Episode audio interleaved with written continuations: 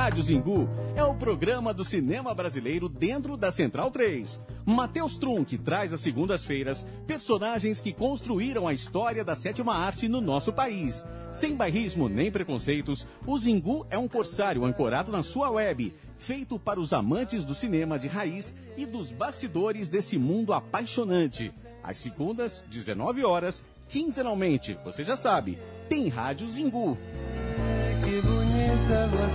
Agora, na Central 3, as informações e curiosidades do futebol latino-americano com o comando de Matias Pinto. Conexão Sudaca.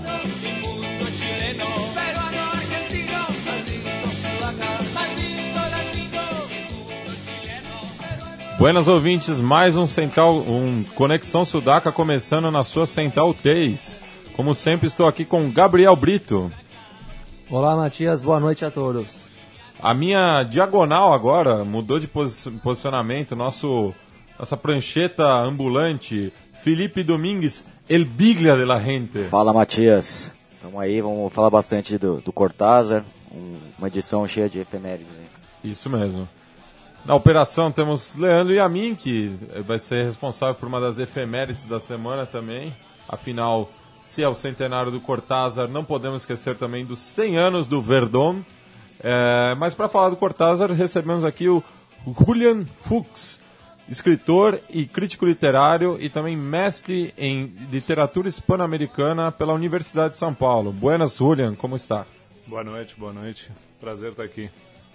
E falando de Cortázar, eu volto assim à minha adolescência, frequentando a biblioteca Viriato Correia ali na Vila Mariana, quando veio nas minhas mãos um exemplar do Bestiário, um dos primeiros livros de conto que eu li na minha vida. E na época eu estava mudando para a casa da minha avó, uma dessas mudanças forçadas da vida, junto com a minha irmã, e o conto Casa Tomada, que abre o, o, esse livro de contos de 51, me tocou bastante naquela época, mas mesmo assim eu acabei não entendendo muito. Assim, era a primeira vez que eu li alguma coisa desse tipo. E eu pergunto ao Julian, por que ler o Julio Cortázar? Parece uma pergunta tão banal, mas um escritor tão importante que você hoje encontra em qualquer banca de jornal aí pela, pelos grandes centros. Por que ler o Julio Cortázar em, no século XXI? Bom, curioso que você tenha mencionado Bestiário, que é e Casa Tomada, que são praticamente a porta de entrada, não só para leitor, mas a porta de entrada do próprio Cortázar para a literatura como um todo. Né? E já se vê ali a, a, tremenda qualidade com que ele vai escrever e, e, a tremenda liberdade, originalidade, tudo. Isso fica muito claro ali na, já no Casa Tomada, já no primeiro livro de contos que ele se decide a publicar, ele começa a publicar muito tarde, né? É, só aos 30 anos de idade, por aí. Antes disso ele só trabalha, trabalha e não, e não publica, é meio temeroso, mas você vê que ele já começa com uma qualidade tremenda e é isso que vai marcar a qualidade dele no, no futuro. Por que ler Cortázar? Porque é bom, porque é bom pra caramba e, e, e porque ele traz uma certa modernidade literária, ele inova de um jeito, ele é, era muito ligado ao que estava acontecendo no, em todo o campo das artes. Quando ele se muda para a França, para Paris, na década de 50, ele se liga muito nas vanguardas, no surrealismo, do dadaísmo, e ele vai incorporando isso à literatura. Então ele é um sujeito, ao mesmo tempo, muito latino-americano e muito moderno. Né? Então, pelas duas facetas, pela faceta de, de, latino e pela faceta de escritor moderno, é que interessa a obra dele. Então, Juliano, falando um pouco né, desse conto, né, muito importante na carreira dele e assim como foi o Peron, né, é, tem muito a ver com o alto exílio dele, né. E esse conto, é, ele usa bastante a ironia para falar do, do, do Peron, né. Queria que você falasse um pouco dessa relação política do, do Cortázar. É, essa, essa leitura é uma leitura que, que se faz bastante da ideia do, do Casa Tomada. Bom, Casa Tomada o que é? É um conto em que um irmão e uma irmã moram numa casa e de repente eles sentem, mas pressentem que, uma parte, um cômodo da casa foi tomado por alguém, por alguma coisa, por alguma entidade, não se sabe ao certo o que é. E depois, mais do que só esse cômodo, se, se a casa vai sendo aos poucos dominada por essa força ou por essa forma que não se sabe exatamente qual é. A interpretação foi um pouco essa, da Argentina sendo, naquele momento, publicado ali né, no começo da década de 40, foi a interpretação natural, digamos, foi essa, de pensar que, que era uma acusação do, do peronismo, é, da invasão de, de tomar um país que, que tomava outros rumos naquele momento. Mas essa é só uma das leituras possíveis. É, é, ele não, nunca chegou a, a testar que fosse isso. É, na verdade, os primeiros contos do Cortázar, esses contos fantásticos, a ideia é sempre que fiquem aberto à interpretação, que, é, que não se saiba ao certo se é uma força estranha ou se é uma força fantástica ou se é de fato, se a casa foi assaltada por alguém. É, tudo fica em aberto. Né? A ideia é, é, simplesmente ter essa sensação de casa tomada e não uma interpretação efetiva, é, única, unívoca do que pode ser é, essa presença na casa. Né? Só que isso é um Cortázar primeiro, inicial, que não é ainda tão político, tão politizado. Né? O Cortázar vai se politizar muito mais tarde. As obras dele se tornam políticas, é, mas quando ele começa a, a, se ligar mais justamente à América Latina, ele vai, por exemplo, para Cuba, visita Cuba, fala sobre a Revolução Cubana, fala lá sobre o conto, mas de, de uma outra maneira. E ele depois mais diretamente se envolve na, na Revolução Sandinista na Nicarágua, então ele acaba tendo uma atuação muito mais forte politicamente bem mais tarde. Né? Esse, esse início é um início que, que é difícil de determinar quanto que a política era importante ali. É uma interpretação possível, ela não é descartada simplesmente porque ele não mencionasse isso, mas, mas não chega a ser é, a, a verdade sobre o conto, né? É, eu estava até falando antes da gravação do, sobre o Rodolfo Walsh que acho que tem uma trajetória semelhante ao do Cortázar nesse sentido, né? Que ele não era politizado no começo e mas a política né, nesses tempos, né, nos anos 50 e 60 na Argentina, são bem demarcados, não, não, tinha como você ficar em cima do muro, e daí as pessoas acabam né, bandeando para a esquerda e para a direita. Sim, sim, o Rodolfo Austin acaba sendo um dos mais importantes escritores políticos argentinos, né, com Operação Massacre, que é uma, uma denúncia forte de, desse período. Agora o Cortázar escapou um pouco, né? Isso é que é curioso, porque. E, e, ele foi durante muito tempo criticado na Argentina por ter desertado, por ter sido escapado da Argentina num momento que era importante, digamos, a presença dele lá. Enquanto ele esteve na Argentina, ele era um ser quase que estritamente literário. Ele se dedicava aos contos, se dedicava à leitura, à escrita, à tradução. Ele não tinha muito uma relação com, com a política e com o mundo é, real, por assim dizer, né?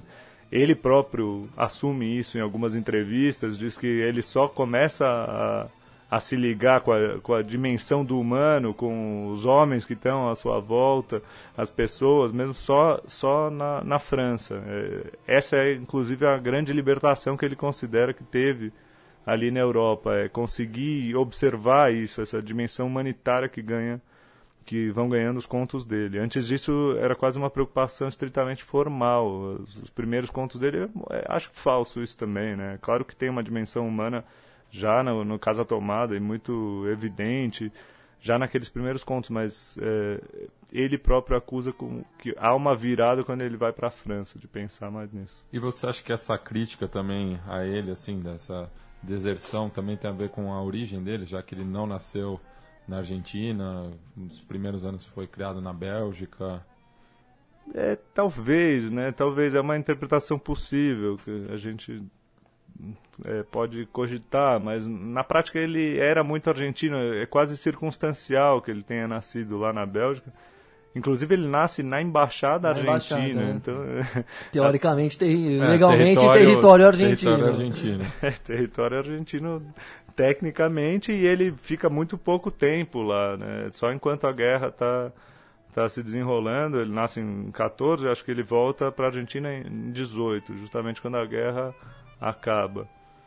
Curioso que eu estou falando volta, né? Ele já nasceu lá, mas é, é por isso. Eu acho que ele não estava descolado da, da Argentina naquele momento. Ele vai criar ele próprio essa distância, né? Abrir ele próprio a, o deslocamento em relação à Argentina. E ao longo da vida dele, ele acaba participando mais de, digamos, da política internacional, né, do que da política do país dele, da Argentina, mesmo nas fases mais maduras e avançadas, né?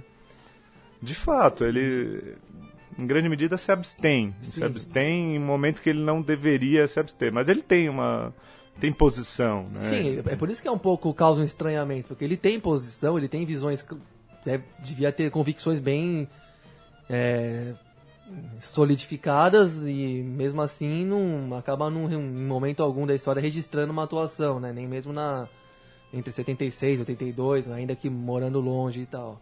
É, ele não, não é, digamos, não, não se acuse a ele que seja tipo um Borges, né? O Borges é que aí sim tem uma posição, inclusive, favorável à ditadura militar, se, se, muito crítico ao Perón, e a partir dessa crítica ao Perón ele acaba assumindo uma postura laudatória em relação aos militares e tal.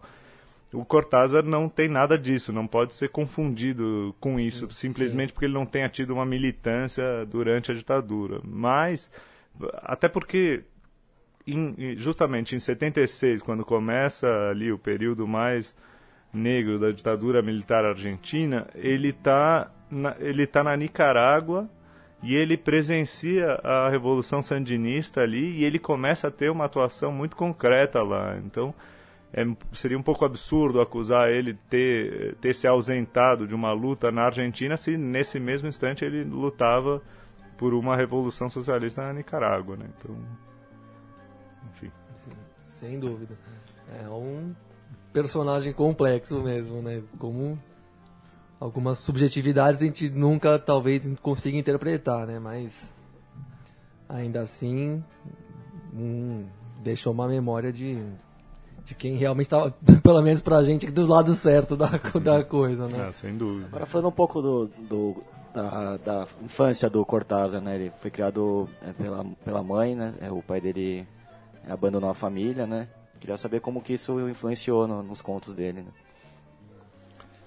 também é uma coisa difícil. Ele, ele, até onde eu pude ler, se esquiva de fazer uma interpretação direta desse fenômeno, uma, uma interpretação determinista, digamos, por, por ter sido.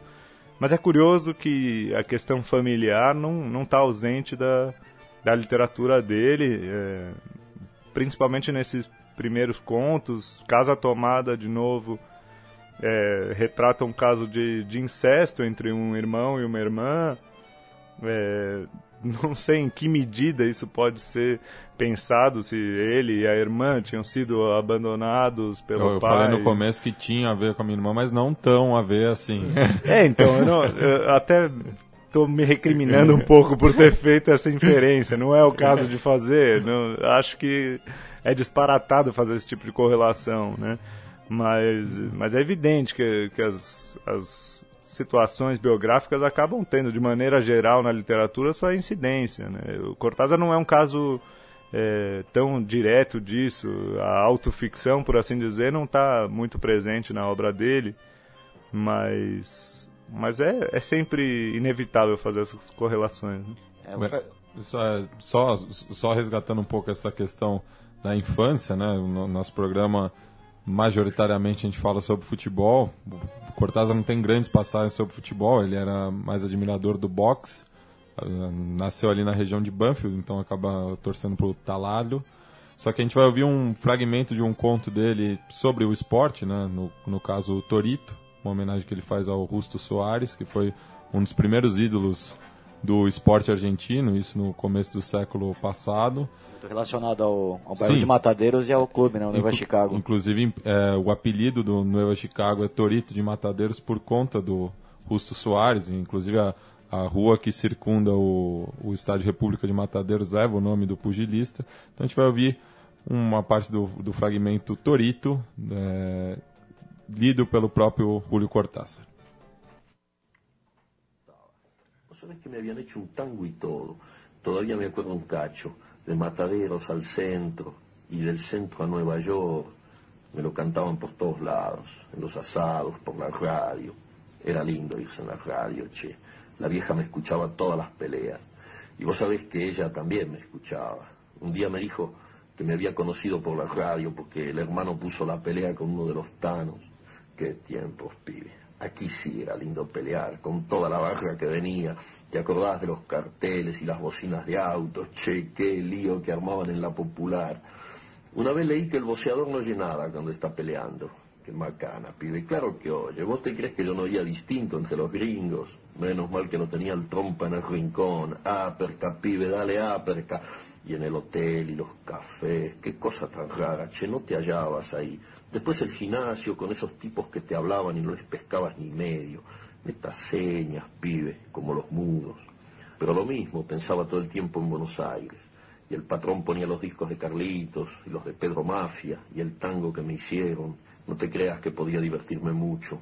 Siempre con el entrenamiento y la comida cuidada y nada que hacerle. El trompa no me sacaba los ojos. Ya te vas a dar el gusto, pibe, me decía el trompa. Menos mal que me dejaba matear un poco pero siempre me quedaba con sede verde y vuelta a empezar todos los días. Tené cuidado con la derecha, la tiras muy abierta, mira que el coso não é macana. Es que eu não lo sabia. Então, é, o Cortázar ele era mais um apreciador de, do jazz, né? É, citava muito o jazz na, na, obra dele, mas ele também tinha uma relação forte com o tango, né? E queria que você falasse um pouco, né, do, da relação dele com o tango.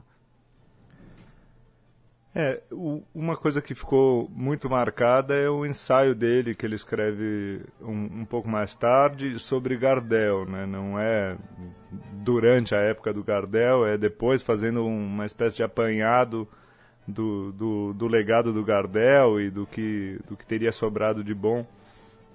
E ele faz. O interessante é que ele não, não gosta, ou ele acaba fazendo uma, uma opção, uma, declarando uma preferência pelo Gardel inicial, que é um, um Gardel ainda muito popular. A ideia dele é, é dessa da, da, da vida na Buenos Aires mais suburbana e, e, um pouco mais espontânea antes de se tornar celebridade, antes de ir trabalhar em Hollywood, no caso do, do Gardel e tal.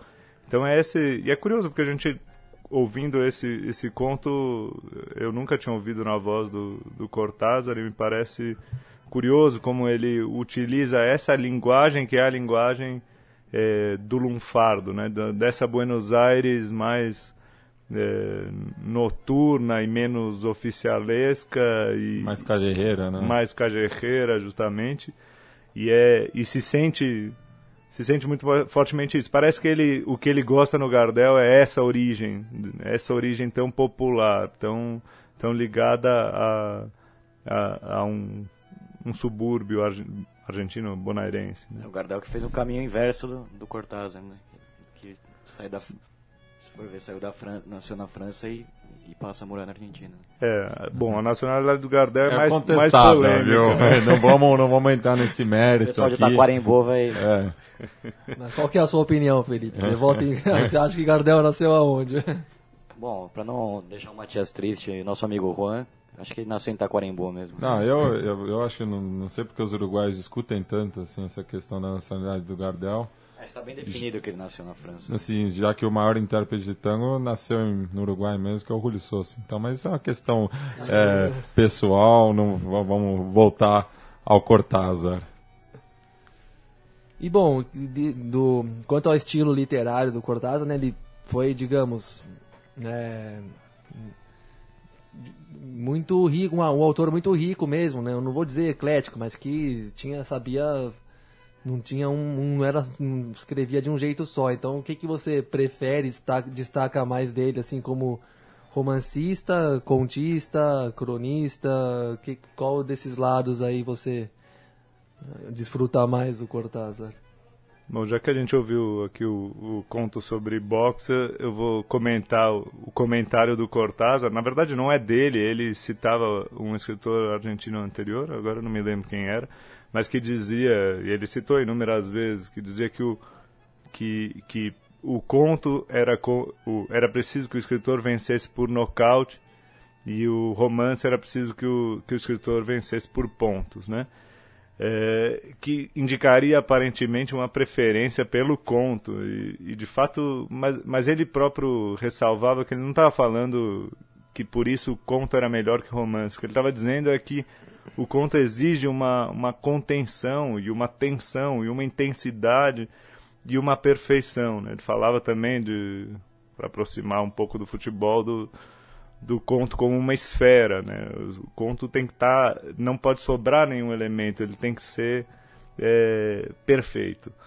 E o, o Cortázar de fato fez contos perfeitos, e eu entendo muito quem prefere o Cortázar contista, porque é isso, é, ali não há sobra, não há excesso, é, as coisas são, são é, orgânicas, por assim dizer, estão, estão perfeitamente organizadas na página e, e, e, você tem essa sensação de perfeição né, ao, ler, ao ler o conto. Enquanto o Cortázar romancista, é, ele é da digressão, ele é do excesso, ele é o jazzístico também, né, da associação constante, do improviso, da espontaneidade. É, mas tem muito prazer em ler também esse Cortázar. Né? O Jogo da Amarelinha traz muito claramente esse prazer da associação livre, da associação insólita, das coisas que vão se é, vão, vão se somando de uma maneira imprevista, chegando a um, a um conjunto que você não, não, não julgava possível antes, a princípio. E eu acho que é isso. Esses dois Cortázar têm, têm um valor é, em si, um valor muito diferente um do outro. Ele é dois escritores muito diferentes, mas é difícil ter uma preferência por alguma coisa. Ele fazia com muita virtude as duas, os dois gêneros. Né? E já que o nosso programa também é, é sobre conexões né, dentro do, do continente, é, você falou né, que ele passou um tempo na Nicarágua. Eu queria que você falasse um pouco de, de outras passagens dele pela, pela América do Sul, pela América Latina como um todo, e os contatos que ele fez com outros é, intelectuais também é, sul-americanos. Então, ele tinha uma, uma relação que é quase ambivalente né, com, com, o, com a América Latina, com os intelectuais argentinos e tal. Ele sofria, em parte, a, a crítica que, que lhe era destinada de, de ter desertado, de não ser um escritor argentino, porque ele se sentia um escritor sumamente argentino, ainda que tivesse tanto tempo fora. Mas ele, ao mesmo tempo, era um, um, missivista prolixo, assim, ele trocava cartas e mais cartas com a Argentina constantemente, estão publicadas as cartas do Cortázar, eles são muito interessantes, ele se coloca justamente sobre muitas questões políticas da, daquele momento, de, de vários momentos em que ele trocava essas cartas e, e, e, ele nunca abandonou de fato essa, essa relação, nunca escreveu com, com uma linguagem que se distanciasse da linguagem argentina, a gente ouvindo ele dá para ver quão argentino não é, o modo dele narrar. É...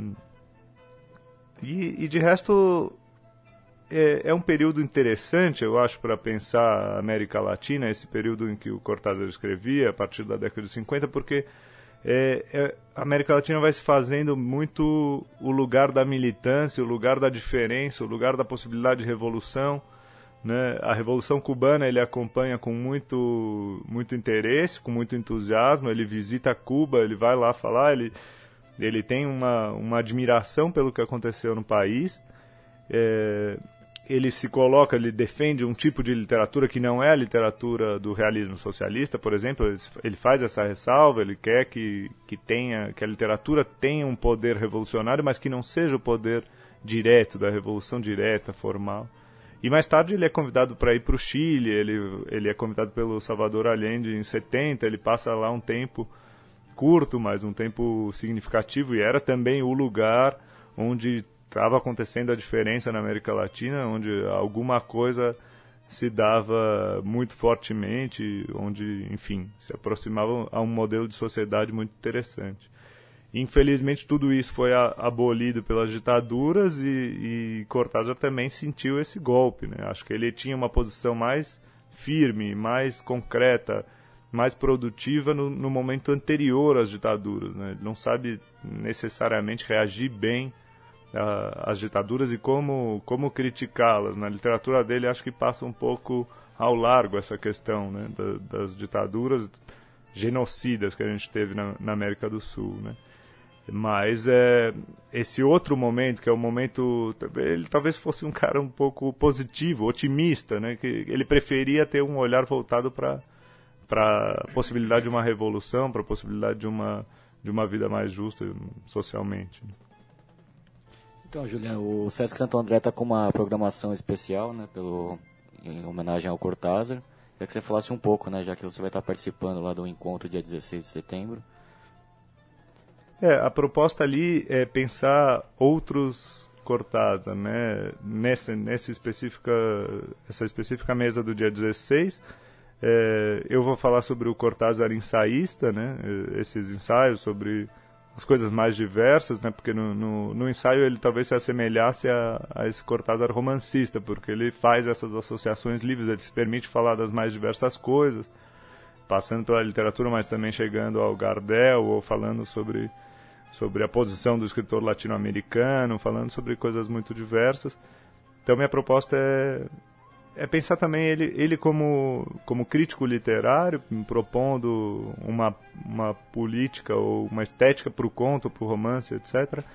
Mas, mas também essas outras ideias que ele expressava. E, e eu, na mesa vai ter também o, um, alguém pensando o Cortázar e a relação dele com o cinema, é, como que ele foi adaptado para o cinema. Tem um filme do Antonioni que chama Blow Up, baseado num, num conto do Cortázar. Então, é, são essas diferentes formas de, se relacionar com a obra dele. E nesse domingo estava conversando, estava lá em Porto Alegre com o meu amigo Douglas Seconello, do finado já blog Impedimento, e ele estava contando da primeira vez que ele teve em Buenos Aires que por acidente ele acabou conhecendo London City, que era um, um dos cafés que o Cortázar frequentava. E esse café teve fechado né, no, nos últimos anos e foi reaberto agora justamente por conta do centenário de nascimento do Cortázar. E queria saber se você está por dentro também do que está acontecendo na Argentina por conta dessa efeméride. Na verdade, não tanto, não tanto.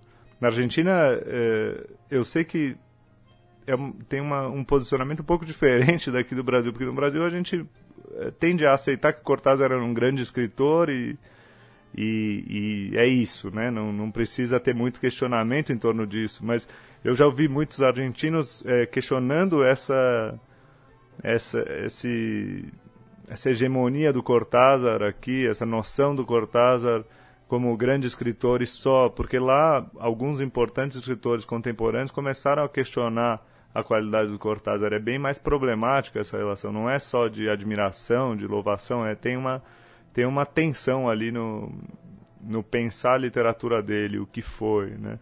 É, alguns já já se posicionaram muito fortemente contra a literatura do Cortázar, né? julgando que que haveria pobreza ali, que haveria muita aleatoriedade, que ele seria um Borges menor, um Borges piorado. Não é, é nenhuma ofensa, né?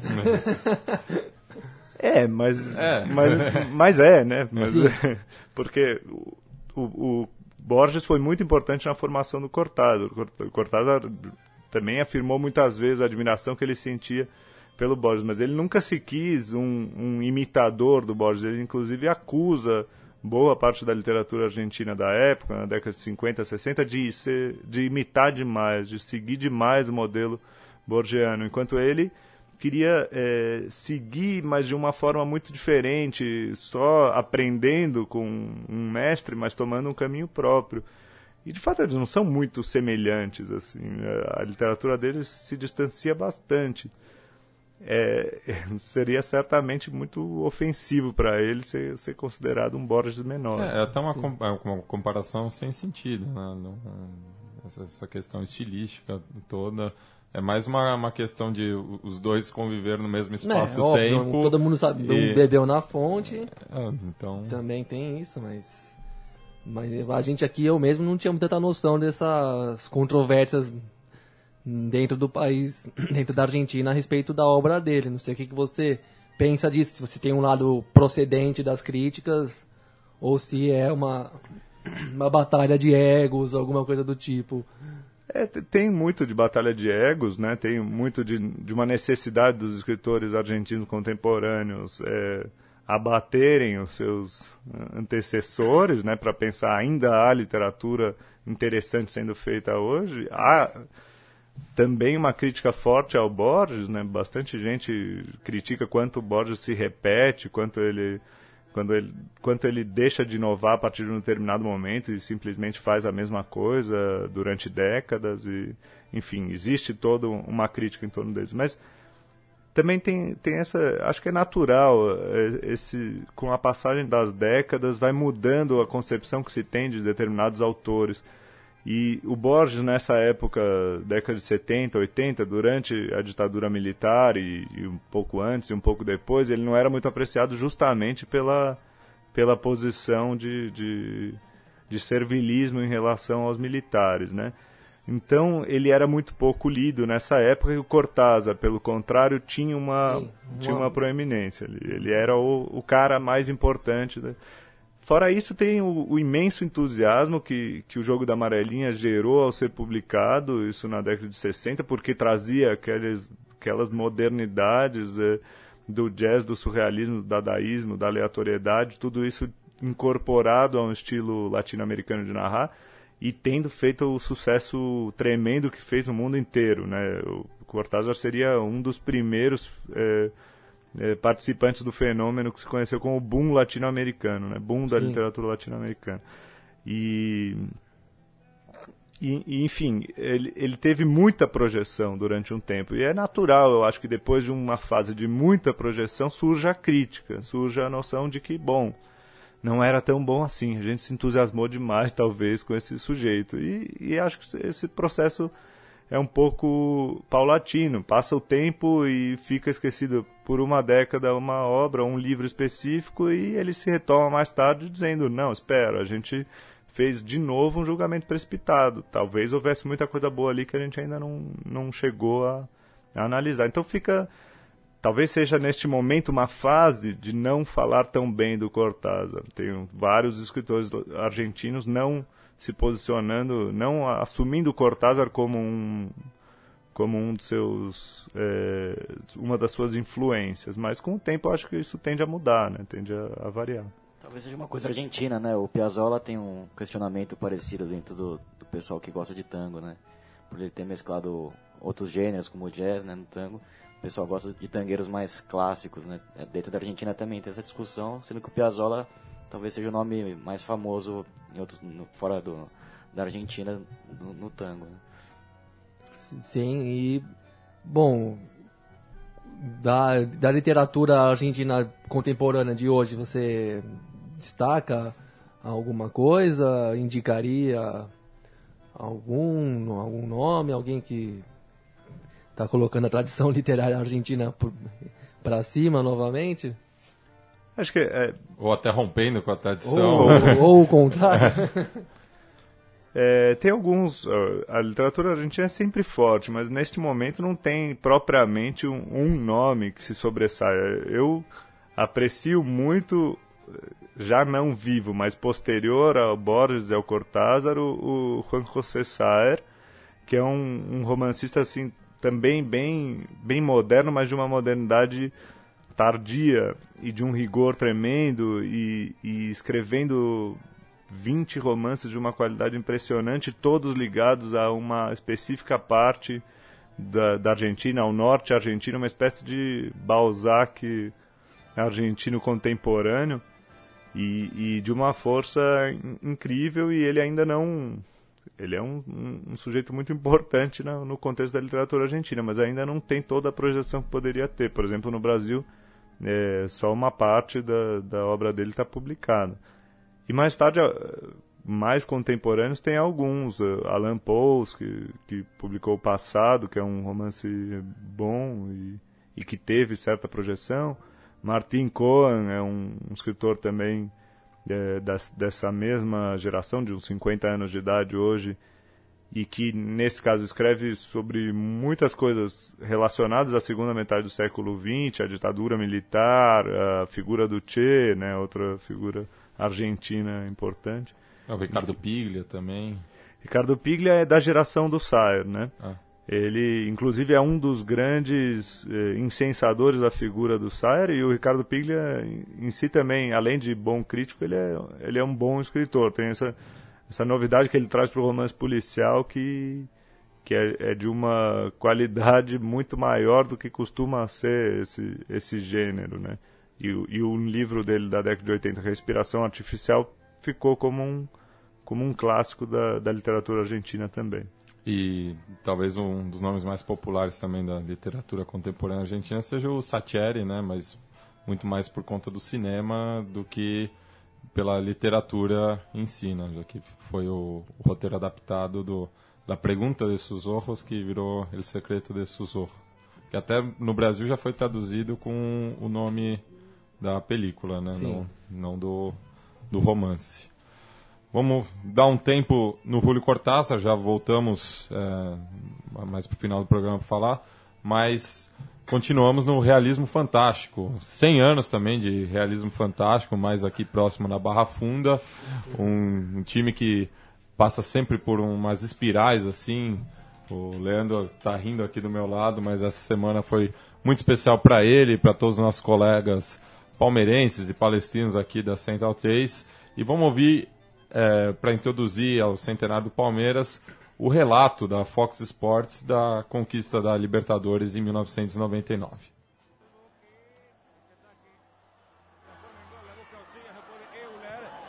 Toca atrás para Dudamel que la revienta. Nos vamos a los penales para definir la Copa Libertadores.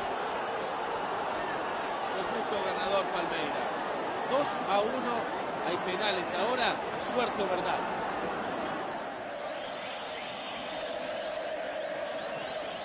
Se viene el primer penal, le va a pegar Ciño. Palmeiras busca su primera copa.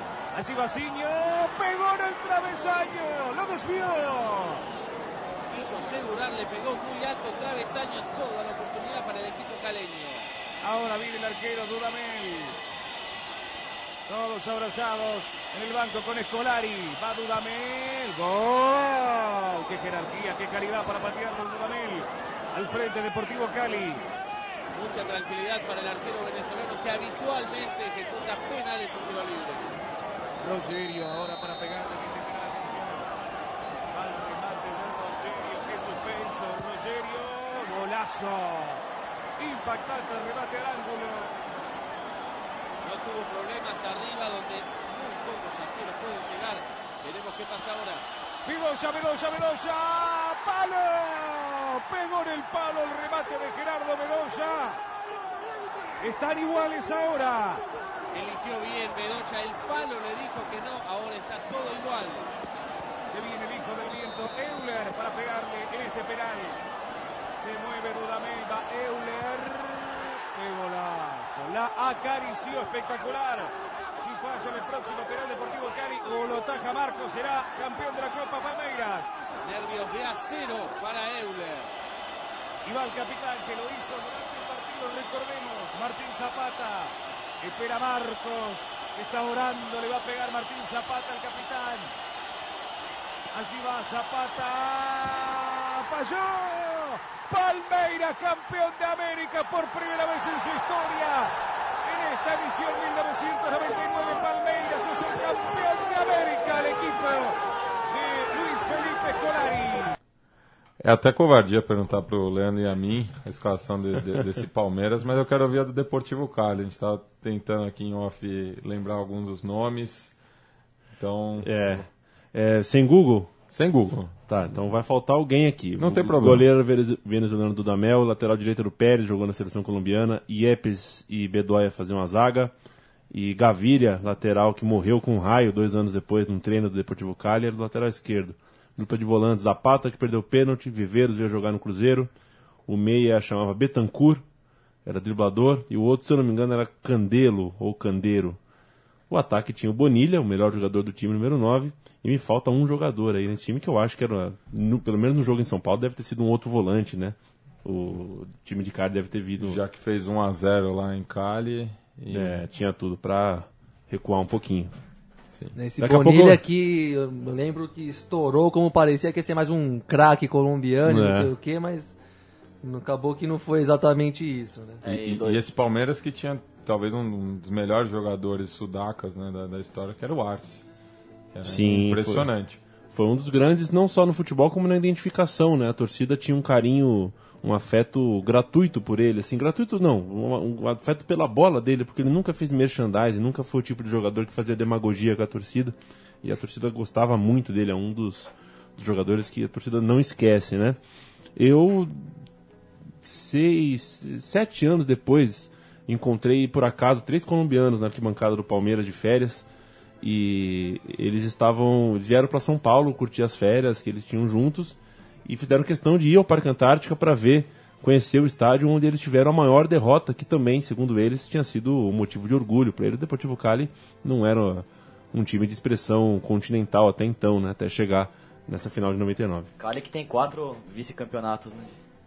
Não, são Cinco. seis. Seis. Dois do Deportivo Cali e quatro do Ah, América. é verdade, dois do Deportivo Cali do foi Deportivo vice-campeão pro Cali Boca com também. Boca em 79, aí noven- 78, né, 99 com com o Palmeiras, o, o tri-vice consecutivo do América 85, 86, 87 e depois 96 pelo River Plate. Então é a cidade Que coisa. você sente, você desembarca em Cali e você já se sente vice-campeão da Libertadores. Tem até o, tá até o escrito, né? La Copa se mira, pero não se toca. Você toca Tá no é- aeroporto, deve estar lá. Mas aquele time que deu dois jogadores pro Racing dois anos depois, sair da fila de 35 anos, né? O, o Gerardo Bedoja e, e o Viveiros. Né? Além do Iepes, que fez uma carreira de sucesso até hoje, né? Jogou a Copa de 2014, no- se eu não E jogou bem, viajando, aliás, né? Mas- Fez uma bela Copa, E o aliás. Fez uma Bedoja, boa Copa. e o Bedoja que estava no Independente Santa Fé, semifinalista do ano passado também. Ainda está na ativa, né? Que Bom, e pratica- o- eu acho que o jogador que o, que o Leandro esqueceu era o Córdoba, que jogou a O- final é. no Parque Antártico. Agora teve. Isso de acordo com o link postado no site de ninguém menos que Vitor Birner mesmo. Agora falando um pouco do- da história do Palmeiras com grandes jogadores sul-americanos, né? Com passagem marcante pelo Palmeiras. Entre os colombianos é, da nossa geração, Munhoz, Munhoz, Rincon, Astrila. Lobrija, Lozano Lozano, Lozano jogou no time em 94, depois da Copa do Mundo veio. Jogou pouco, mas não fez muito mais do que o Munhoz, muito menos do que o Munhoz, por exemplo, né? O Palmeiras teve alguns colombianos aí. Acho, Mas- que, acho que o Palmeiras só não tem muito o que comemorar em relação a chilenos, né? Porque argentinos é, é uma lista interessante também. Artime, Oswaldo Artime, um grande atacante. Exato. O, o último deles com sucesso no Palmeiras foi o Mancuso, que também é muito querido pela torcida. Aí no banco de reserva, muito marcante, o argentino Filpo Nunes. né? Exato, no isso aí. É um dos grandes aí. Acho que se- você não seleciona cinco técnicos do Palmeiras sem citar o Filpo. Arquiteto da primeira academia, né, Leandro? Exatamente. E, e para mim, por uma questão mais pessoal, eu gostava muito do Gato Fernandes. Na passagem dele pelo Inter, eu fiquei, como São Paulino, muito doído, que ele foi defender o Palmeiras. Eu imaginava que ele podia, Ele jogou aquele, naquela oitava de final da Libertadores de sim, de 94. 94. Jogou. Ele jogou o primeiro jogo, se eu não me engano. O segundo já era o... né? Maior atuação de um goleiro que eu, que eu me lembro, do Veloso, Sete no né? primeiro jogo. É. Mas é, o, no Peru também teve o Galhardo, né? Jogador é, que é ídolo do Esporte Cristal, teve uma passagem marcante pelo Palmeiras. E meu tio avô, seu Luiz, o palmeirense mais ilustre da minha, dos bilhaces, me fala muito do Viladoni, que é uruguaio, jogou nos anos 40. Segundo ele, um jogador muito vistoso, muito classudo, estilo de Stefano, assim. É, já em, já em final de carreira também passaram Dario Pereira, Dario e Pereira. Pedro Rocha. Ambos é, tiveram esse acidente de percurso aí. quando tá- Mas também vestiram o- o- a camisa alviverde. O Como é que chamava Echeverrieta.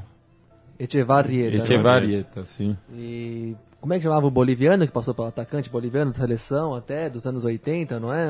Que jogou no Palmeiras também, com uma passagem mediana, agora me fugiu o nome dele. Aragonês? Isso, isso, Luiz Aragonês. Aragonês né? jogou. E o outro zagueiro do Uruguai foi o Guirri Garay, né? No começo dos anos Garay. 90 atuou pelo, pelo Palmeiras também. Sim, Já tinha passagem por, pelo Internacional.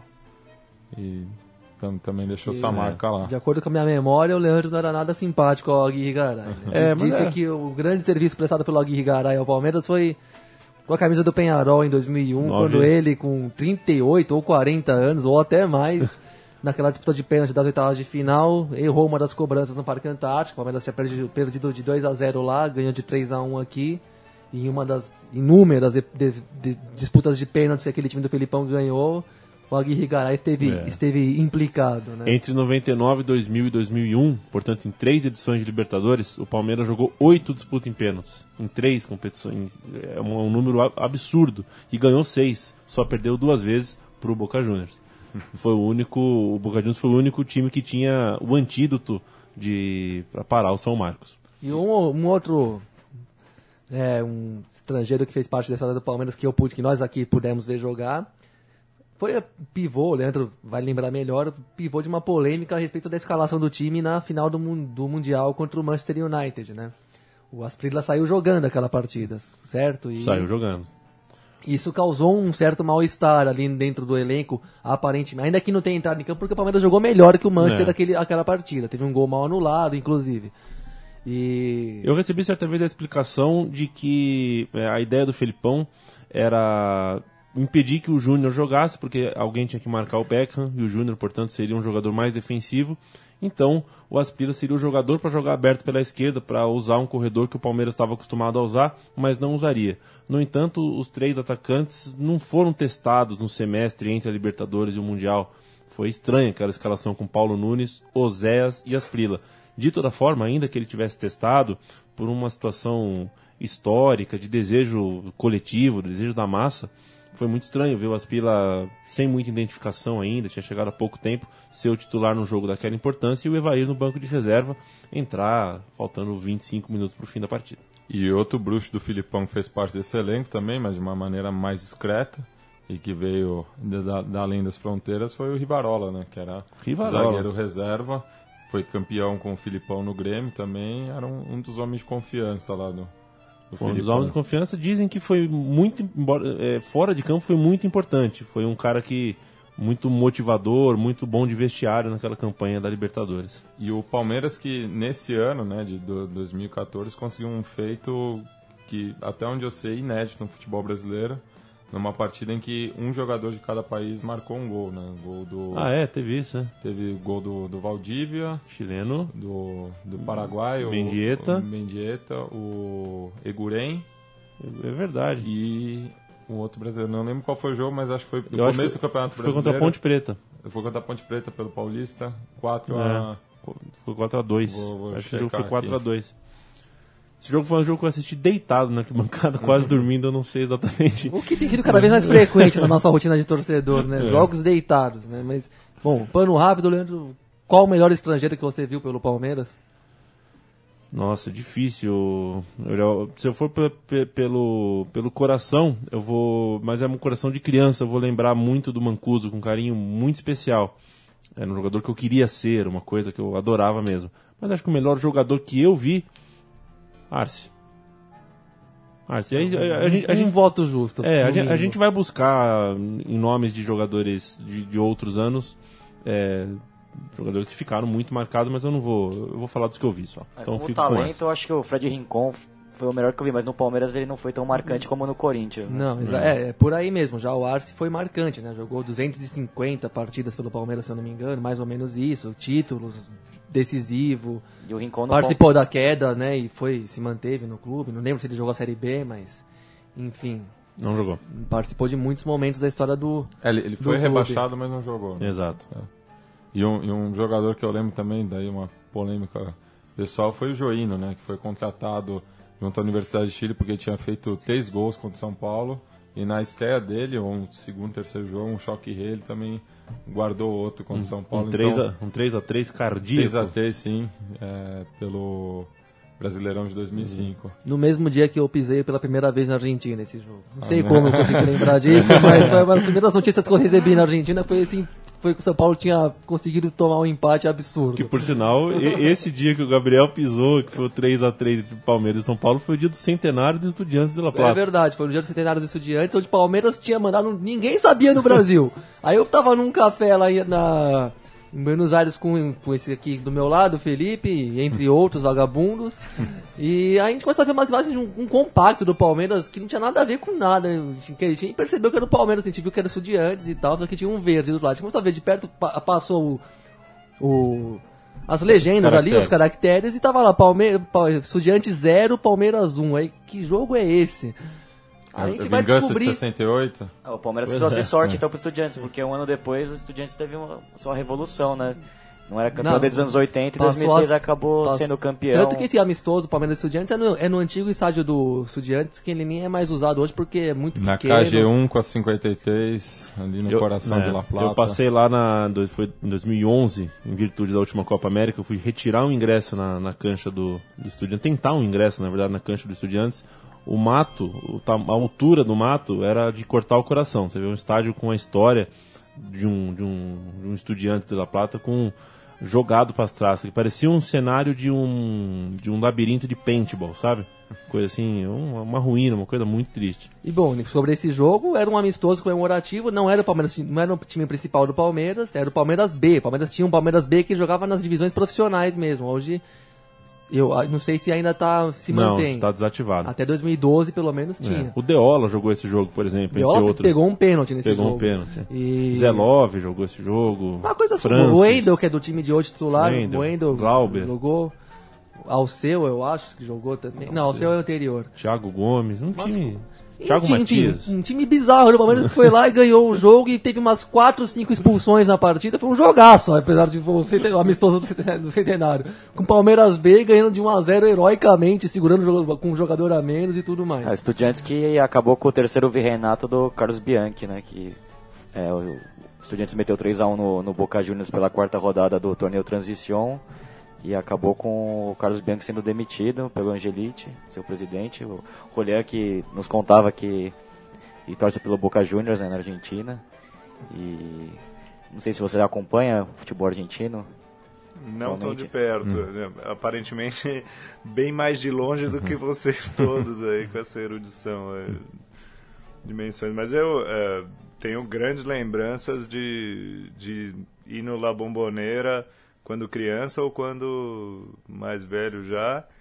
E, e de sentir aquela vibração que eu sinceramente não, cheguei a, a encontrar aqui no Brasil. Eu sou corintiano e gosto pra caramba de ir no estádio ver a torcida do Corinthians. Dá pra ver a concentração que eles dedicam a, a, a cada jogo, e- enquanto a torcida do Boca parece se distrair constantemente e se preocupar só consigo mesma, mas, mas aquela força que eu senti da torcida do Boca eu nunca senti em outro lugar, não. E, e- e só uma. Aquele estádio não tem e É. jamais haverá igual um estádio igual a La Bombonera. Aquilo lá é uma coisa que foi um deus que inspirou os construtores daquilo lá, E, viu? e- e só uma, um, um paralelo entre o Palmeiras e o Boca Juniors, né? Para além da, das- dos duelos copeiros. O Boca Juniors também tem raízes italianas, né? São chineses, que é Exato. o genovese, e o mascote do Boca também é um porco. O mascote extra-oficial no- nos, nos dois casos, então daí talvez tenha uma, uma semelhança, mas bem, bem para trás, né? É, E, irmãos. e só, e só Hum. me corrigindo, é, aquele jogo não foi com a Ponte Preta, foi ano passado pela Série B contra o Havaí, gols de Valdívia, Mandieta, Vinícius e Eguren. Mas o Eguren e o Mendieta fizeram gols no jogo Fizeram contra a Ponte Preta. Ponte, não foi? Então foi, foi, É foi essa a semelhança. É, reta final aqui do, do nosso Conexão Sudaca, de, deixamos algumas pautas para semana que vem, duas efemérides de peso hoje, né? Cortázar e Palmeiras. Eu queria deixar a palavrinha para o Julian fazer suas considerações finais e convidar o, o público para o evento no Sesc Santo André. É bom, eu, pro evento, se, se alguém tiver gostado das coisas que a gente conversou aqui, é, acho que a gente vai continuar lá na mesma toada, de, um, de uma forma talvez um pouco mais formal e ordenada, mas uh, a proposta é essa, é conversar sobre Cortázar e, e, e fundamentalmente eu acho que o que, o que fica é estimar é, para mim pessoalmente como escritor o que a marca que fica para mim do Cortázar é a marca de uma liberdade né? De quanto ele se permite escrever livremente é, se deixar levar por rumos vários na obra dele. Isso para mim é muito mais forte do que do que a obra em si do que um conto em, por si mesmo ou do que um romance. Ele tem grandes contos e grandes romances e, e o convite à leitura fica é, para todos os ouvintes aí, mas é, a, a, lição da liberdade dele para mim é o que fica de mais marcante. Bueno, e o Felipe, para com complementar, né, tem uma terceira efeméride que aconteceu essa semana. Tanto o Cortázar e o Palmeiras tiveram seus nascimentos é, em 26 de agosto de 1914, mas em 27, né, no dia seguinte de agosto de 1994, a Argentina se despediu-se de um de seus maiores intérpretes do tango. É o Roberto Polaco Gogenetti, né? Talvez tenha sido o último grande cantor do tango argentino, né? Um poder midiático muito forte, né? Um cara muito carismático e muito ligado ao Platense, né? Ao clube de Saavedra. Ele morava ali a poucas quadras do antigo estádio do Platense, né? Ali também pertinho do Monumental de Nunes. Ele que trabalhava como, como motorista de ônibus e eu acho que ele alcançou o auge na, na orquestra do Aníbal Troilo, que talvez tenha sido uma a maior orquestra de tango da Argentina dos anos 50. E a gente separou um tango aí do uma interpretação do do Gogenetti, é um tango do Gardel, né, Mano a Mano, que o Cortázar gostava muito, né? E ele cita até num texto, né, que o Gardel é pra ouvir na vitrola, né? Que ele gostava bem do começo mesmo do, do Gardel, antes dele virar a super estrela que virou em Hollywood.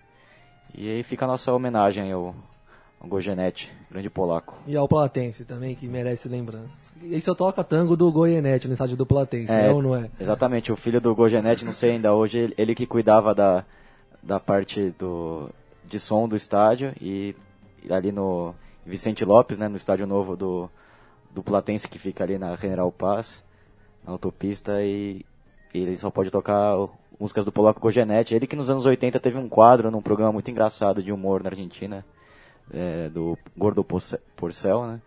que era torcedor do Racing, ele fazia um personagem racinguista e o polaco com a camisa do Platense, né? Era um quadro bem engraçado, tem no YouTube aí pra quem, quem tiver curiosidade de assistir. Então fica aí o polaco Gojanetti com mano a mano. É, agradecemos a presença do Julian também aqui e numa próxima oportunidade trocamos mais uma palavrinha sobre literatura na América Hispânica. Abraço. Hasta. Valeu, eu agradeço.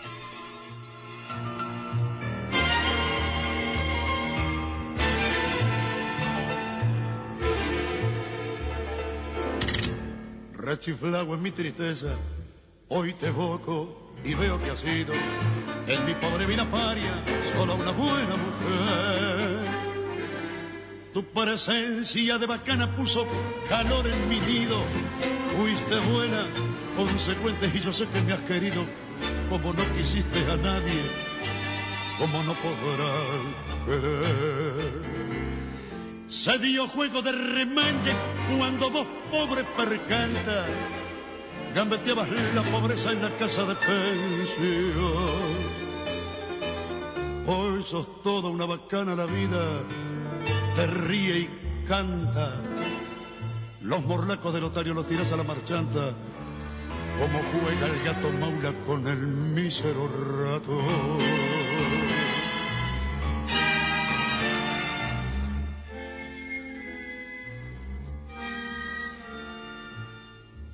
Hoy tenés el mate lleno de infelices ilusiones. Te engrupieron los otarios, las amigas, el gavión. La milonga entre magnates con sus locas tentaciones, donde triunfan y claudican milongueras de pretensiones. Se te ha enterado muy adentro en el pobre corazón. Nada debo agradecerte mano a mano hemos quedado. No me importa lo que has hecho, lo que hecho, ni, ni, lo que hará. Los favores recibidos, creo habértelos pagado.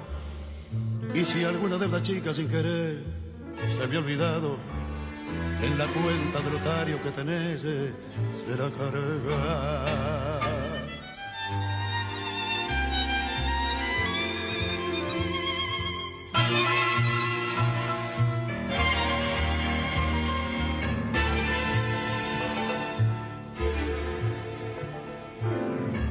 Mientras tanto que tus triunfos, pobres triunfos pasajeros, sean una larga fila de riquezas y placer. Que el bacán que te acamala tenga mangos duraderos, que te abracen las paradas con cafillos milongueros, y que digan los muchachos, es una buena mujer. Y mañana cuando seas descolado mueble viejo y no tengas esperanzas en el pobre corazón, si precisas una ayuda, si te hace falta un consejo, acordate de este amigo que ha de jugarse el pellejo, para ayudarte en lo que pueda cuando llegue la ocasión.